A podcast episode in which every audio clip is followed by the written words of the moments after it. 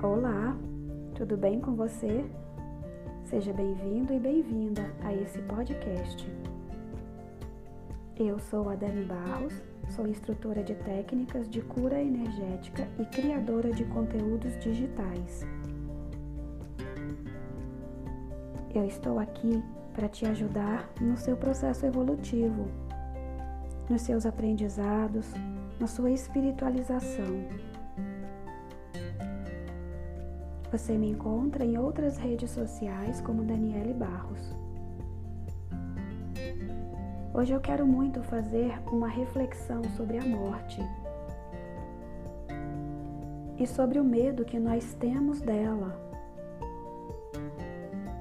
Mas ter medo da morte tem apenas um significado: não entender para onde vamos.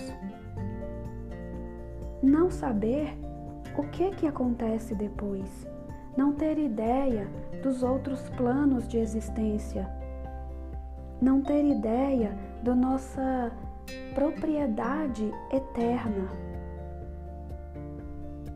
não entender que esta não é nossa única aventura aqui na Terra. Esta não é nossa única passagem aqui. Nós viemos de muitas histórias anteriores. Nós temos uma bagagem infinita de conquistas, de vitórias, de experiências, de vivências, assim como também uma bagagem de erros, uma bagagem de enganos. Mas tudo isso virou experiência para nós. Baseado em tudo o que já vivemos. E agora, nesta vida, nesta aventura, nesta passagem atual, nós estamos construindo o nosso futuro. E é baseado no que estamos sendo agora, neste momento, que construímos realmente o que seremos depois. Ora, o seu amanhã você constrói hoje, no dia de hoje. O Sócrates, um grande filósofo de muito significado, já muitos anos antes de Cristo, falava sobre o mundo das ideias puras. Ele chamava assim um outro plano, um plano superior, um plano perfeito para onde todos nós iríamos. E ele dizia que tudo que, o que tem aqui nesta vida, nesta presença terrena, nessa terceira dimensão material onde nós nos encontramos, é apenas uma cópia imperfeita deste outro plano.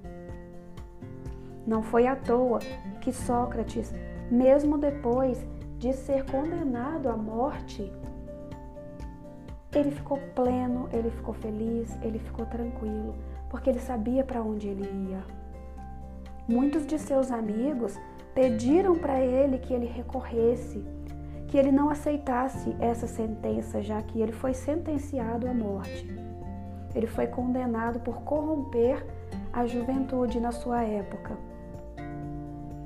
Mesmo assim, ele aceitou seu destino, porque ele sabia que a vida dele não estava terminando. Ele sabia que ela estava apenas começando. Mas e aí, o que acontece depois? Que planos são esses? Bom, os planos de existência superiores são realmente, como já dizia Sócrates, muito semelhantes ao que vivemos agora. Nos planos de existência espirituais, energéticos, nós também temos cidades, nós também temos casas, nós também temos construções nós também temos governos, hierarquias, nós temos pessoas em processo evolutivo, nós temos trabalho, nós temos evolução. Então, a gente, na verdade, quando morre, apenas muda de plano, apenas recomeça uma nova existência.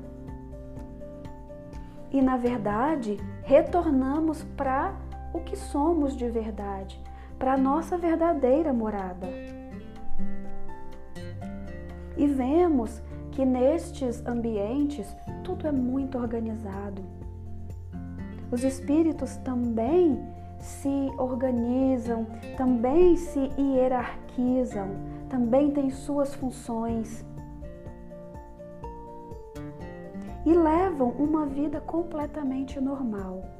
A diferença é que não tem mais essas questões terrenas, os medos terrenos, não sentem mais dor, não adoecem mais, e o seu objetivo primordial sempre é a evolução, o crescimento, a melhoria íntima.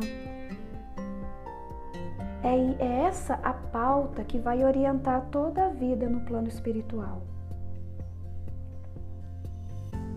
Então, os nossos entes queridos que já partiram vão para esses planos. E muitos, muitos deles já vão nos esperar, já vão estar à nossa espera quando chegar o nosso momento também. Então, tendo a ideia de que nós já passamos por aqui muitas vezes, já construímos muitas coisas e que vamos retornar para essa casa, nos dá uma sensação de segurança, nos fixa melhor nessa existência material, entendendo que ela não acaba aqui. Entendendo que a morte vai ser apenas uma passagem. E é claro, haverão todos, todas as questões inerentes a um processo de morte. Claro que haverá uma mudança de portal, uma mudança de consciência, uma mudança de realidade. E, obviamente, vai requerer de nós mais dedicação, mais experiência, força, energia, obviamente. Mas sempre o que deve restar é a certeza do nosso processo evolutivo, a certeza do que nós queremos aqui, a certeza de realmente estar orientado para essa construção no entendimento dessa amplitude maior do que é a vida.